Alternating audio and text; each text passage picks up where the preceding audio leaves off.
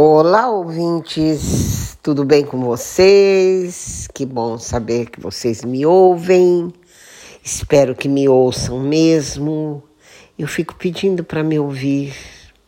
Me ouçam, por favor. É tão bom a gente dividir cultura. Gostaram da história, do enredo do último filme, O Poder do Cão? Perceberam como as aparências enganam e as primeiras impressões podem ser muito enganosas? Perceberam também que mitos antigos estão sempre presentes nos grandes dramas de todos os tempos, inclusive no cinema? Perceberam que experiências sensoriais tem enriquecido muito os filmes. Nesse caso, as experiências, sobretudo táteis. E o principal, não é, do filme que vimos, O Poder do Cão. O ser humano, em qualquer tempo, em qualquer espaço, ele pode ser ao mesmo tempo selvagem e civilizado. E a humanidade é hábil em macular o sagrado, ao fazer as suas escolhas e ao realizar os seus desejos. E após a análise do filme no podcast anterior, eu cometi um grave engano. Eu esqueci de aplaudir e aplaudo agora a dona do filme, Jane Campion por sua incrível sensibilidade. Seus filmes sempre reverenciam o desejo, mesmo que latente, e a delicadeza, que mais é aflorada quando comparada à rudeza e à brutalidade. E não há o que criticar de mal sobre o desempenho dos atores e das atrizes. Smith McPhee interpretando Peters, Kirsten Dunst como Rose, Jesse Plimons no papel de Josh, porém Benedict Cumberbatch no papel de Phil, disse a que veio e enfrentou com nota máxima o pesado desafio. Espero que vocês tenham gostado da, do enredo, da história que eu contei, de algumas interpretações que fizemos. E hoje eu vou falar sobre A Filha Perdida, essa obra magistral de Helena Ferrante e que está sendo exibida como filme com ligeiras variações do livro pela Netflix. Vamos fazer algumas considerações, como por exemplo, nós mulheres somos seres de uma imensa completude para gerarmos, para sermos mães, para sermos mães. Temos o canal vaginal, o ovário, as trompas, o útero e ovulamos depois de uma certa idade, a partir talvez dos 12 anos, 13. E temos as mamas, e ali nas mamas o nosso sangue é transformado em leite para alimentar os filhos. Então, nós somos seres completos para sermos mães. E Quase toda mulher tem essa impressão que, como nós temos toda a completude maternal, nós somos obrigadas a ser mães. E não é bem assim, porque Deus nos deu o livre arbítrio e a mulher pode escolher se quer ou não quer ser mãe. Eu imagino que até a metade do século XX romantizaram a maternidade de tal maneira que é dali que vêm os aforismas, como estes. Ser mãe é padecer num paraíso. Ser mãe é dádiva de mulheres preciosas. Para ser feliz, a mulher precisa ser mãe. A maternidade é o fim último de toda mulher. E vai por aí.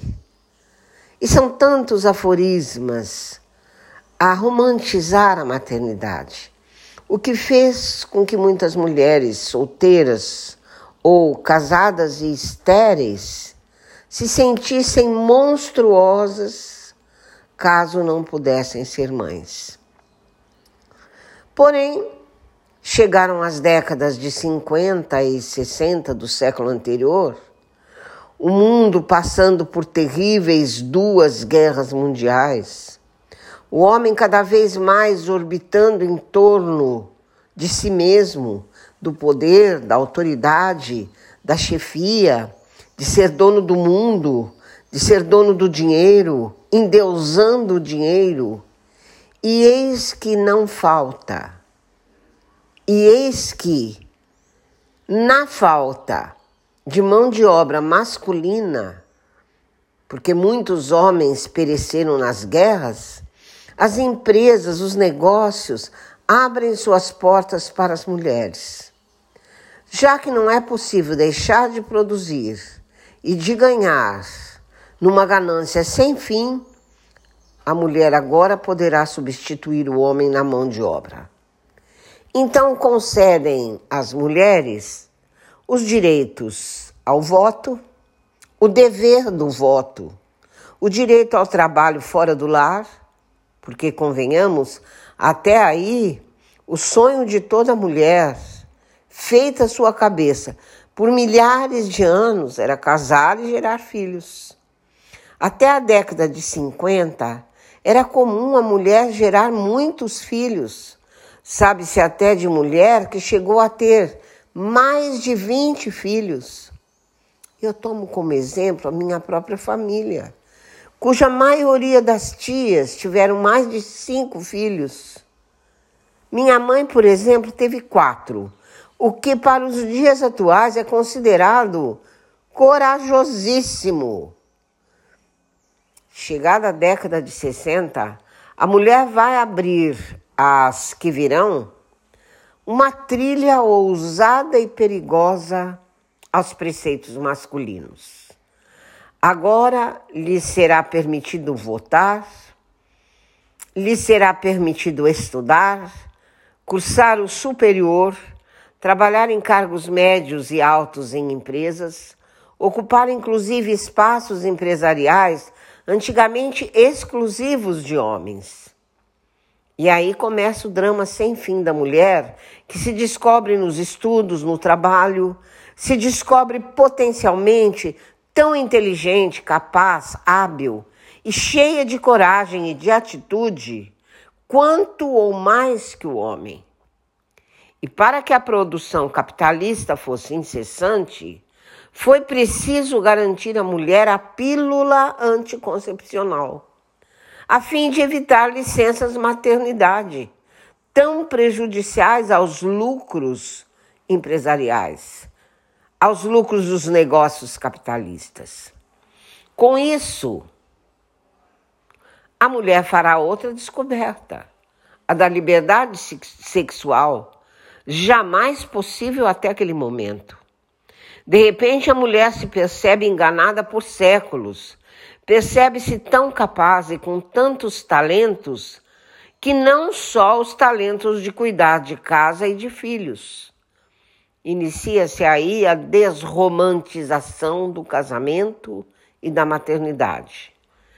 Com isso, cresce a onda de violência doméstica e de qualquer outro tipo de violência contra a mulher, uma vez que a masculinidade não foi nem estava preparada para conceber e receber com bons olhos a liberdade feminina. Foi difícil a mulher com filhos, a mulher mãe, conciliar trabalho do lar, filhos e trabalho profissional? Foi difícil conciliar a descoberta de si mesma, dos estudos, da busca do saber, da busca da liberdade, da alegria, do convívio com amigos, com a família por ela já constituída? Foi difícil? Claro que não. Porém, as mulheres insistiam que sim, que conseguiriam dar conta e conciliar com muita felicidade e habilidade as duas propostas. Lê do engano. Como questionar a maternidade, por mais difícil que fosse essa conciliação? E as mulheres negavam que era difícil. Eu própria neguei.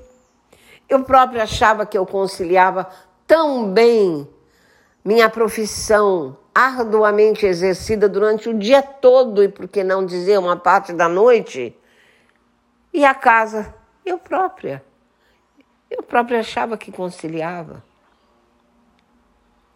Como questionar a maternidade até então? Só que agora vem a público o livro de Helena Ferrante, A Filha Perdida. Ao tomar a obra em mãos, o leitor, a leitora, pensam logo numa filha que se perdeu, que se afastou da família original. Contudo, não é nada disso, nem de perto é nada disso. É sim um soco no estômago quando a autora consegue mostrar o quanto as mães se tornam propriedade dos filhos pelo resto da vida. E se nesse resto da vida essas mães vierem a dar trabalho, com velhice, caduquice, insanidade mental pela idade, aí sim passarão a ser propriedade de clínicas para não atormentar os filhos. Que é o que tem acontecido, não vamos negar. Entanto, quando mães jovens, em plena descoberta de seus potenciais, ai dessas mães se tiverem filhos ou filhas problemáticos. A leitura que se faz é que quem resolve ter filhos, quem resolve ser mãe, tem que ser apenas mãe. Não se aventurem essas mulheres em outros espaços que não sejam o da casa e o do lar. Daí vem a obra A Filha Perdida, de Helena Ferrante. E a autora expõe as feridas abertas da maternidade, encorajando as mulheres a refletirem o quanto de verdade há nas concepções da autora, nas revelações corajosas feitas sobre a maternidade, até então indiscutíveis extraem-se muitas lições, quer do livro, quer do filme exibido agora pela Netflix. É a história de Leda, que depois de casada descobre um marido folgado, um tanto descomprometido com a família que ajudou a constituir. Portanto, Leda resolve escapar, fugir de um destino que poderia ser cruel se continuasse nos mesmos tenebrosos espaços onde ela foi criada por mãe impaciente e por ambiente inóspito. Hoje ela, tá, hoje ela até compreende a impaciência da mãe, porque ela nos joga no rosto que já sabemos e que, cabeça feita por séculos, costumamos negar. Que os filhos são exigentes da mãe muito mais do que do pai, que exigem atenção materna 24 horas por dia quase numa espécie de crueldade. Filhos manhosos, insistentemente exigindo atenção materna. E hoje, que tanta coisa mudou com o cientificismo, com a tecnologia, os filhos moderninhos que enfrentam as mães, exigem, cobram, como se já estivesse instalado em seu DNA a síndrome da maternidade como um dever ser perfeito e precioso, sem jamais uma sequer mácula. São filhos que exigem e hoje, mais senhores de si, há filhos que até agridem a própria mãe.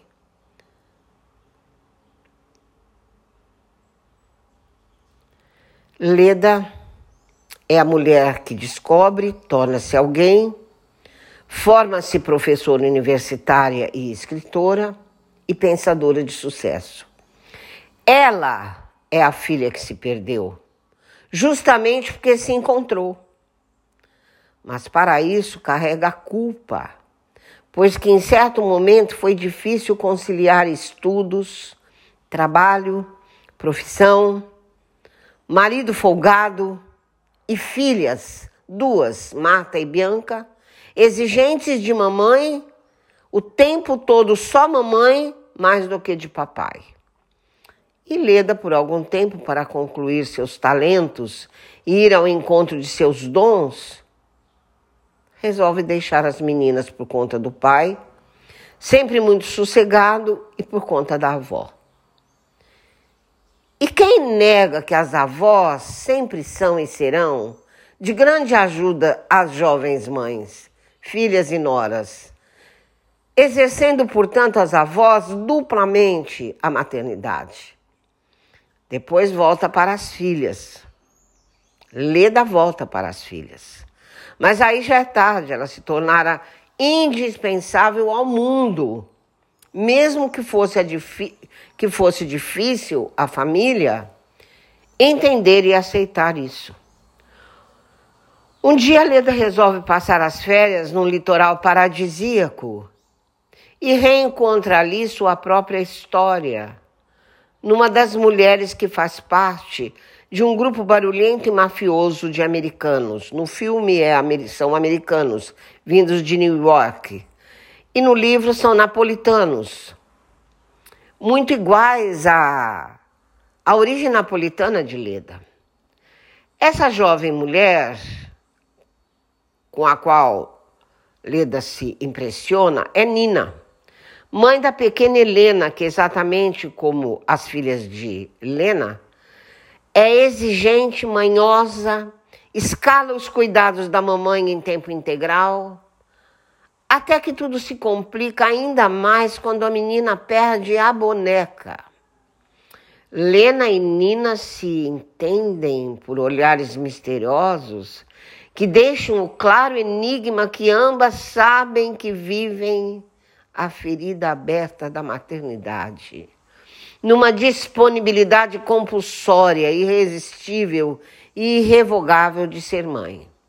Uma vez mãe, não há caminho de volta.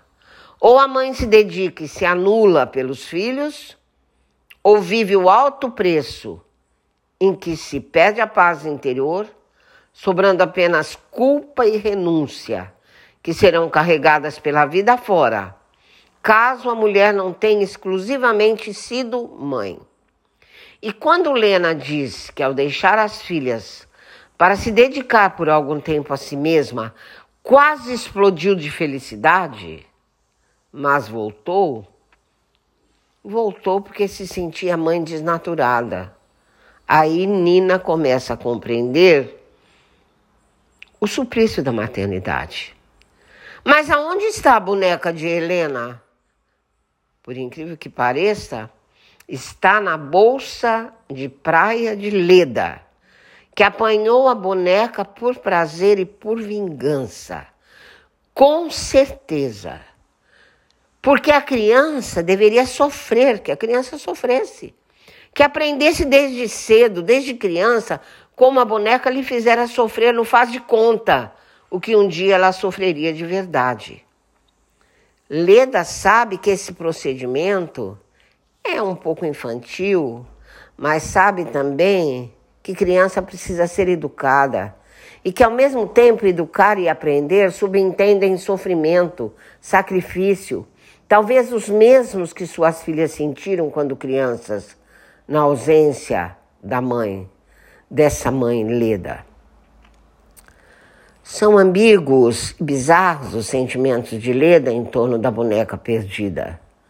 Nem a boneca se perdeu, nem Nina, nem Helena pois a filha perdida é Lena, que precisou se perder tanto da família original quanto da família que ela constituiu, para se encontrar, para se achar como pessoa humana, com deveres, sim, mas também com direitos, inclusive de ser ela mesma e de ser cidadã e de ser cidadã do mundo, o que negaram a mulher por milhares e milhares e milhares de anos.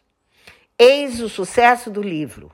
Questionar a maternidade, desafiando o mito do instinto maternal e do amor dito incondicional. Nem Leda, nem Nina, nem tantas de nós mulheres fomos mães tradicionalmente boas, perfeitas, nem fomos mães excepcionais, nem tivemos uma paciência infinita, nem nos santificamos na maternidade. A grande maioria das mulheres, mães, muitas vezes se cansam desse papel. Se cansam de ser ou de parecer santas, simplesmente porque não são, não somos santas. Porque são apenas mulheres que, como os homens pais, merecem se descobrir, merecem sonhar, merecem projetar e realizar seus projetos e sonhos, por mais que amem profundamente seus filhos. Tanto o livro quanto o filme exploram a psicologia humana e materna, no caso, infernizando nossa certeza sobre nós mesmas e sobre o que fizeram de nós, no caso da maternidade. Claro que muitas mulheres mães vão contestar que maternidade seja sacrifício, afirmando que se realizaram na maternidade. Claro, todas nós nos realizamos na maternidade. Contudo, isso não impede que nos realizemos em outros talentos também, além desse. Sem contar que às vezes é tão profunda a sapiência da jovem mãe diante da responsabilidade sobre seu rebento, que é muito comum após o parto que a mulher chegue à depressão, a famigerada depressão pós-parto, que por um lapso ou vários lapsos de segundos enlouquece a mulher diante do que ela já sabe, já sabia desde antes de nascer sobre a maternidade. O desafio da maternidade. E por que ao homem é facultada a possibilidade de se recusar a ter filhos? ou tendo-os, não se responsabilizar por eles. E às vezes até mesmo deles se afastar. Isso acontece tão comumente na nossa sociedade. Por que tal possibilidade não é dada também às mulheres? Essa liberdade de escolher não ser mãe. Deus nos dotou e dotou a mulher do livre arbítrio. É uma dádiva de Deus. E porque as mães leoas, as mães bravas, às vezes até cruéis, eu pergunto, por que essas mães cruéis são tão amadas e respeitadas pelos filhos, enquanto as mães ursos, superprotetoras, são desvalorizadas? Muito esquisito o ser humano e sua complexa psicologia. Agora convenhamos que a diretora do filme, Maggie Gyllenhaal, alinhavou com brilhantismo a narrativa fílmica, em idas e voltas pelo presente e pelo passado da atormentada Leda. E diga-se de passagem, que brilhante e perfeita interpretação de Olivia Colman, ao revelar por gestos, olhares enigmáticos, espantos, sustos, sorrisinhos obscuros, o tabuleiro das peças dos desejos inconfessáveis. Tão cruel por Anu o que as mulheres escondem, esconderam e tentam esconder por tanto tempo. Ler o livro e ver o filme, em ambas as situações, é um soco no estômago de toda mãe que tentou conciliar filhos e vida lá fora. Soco no estômago só não. Borboletas no estômago. Borboletas por muito tempo no estômago. Um mal-estar. Um bem-estar. Um sabe-se lá o que ser o que estar. o que fazer. Até breve.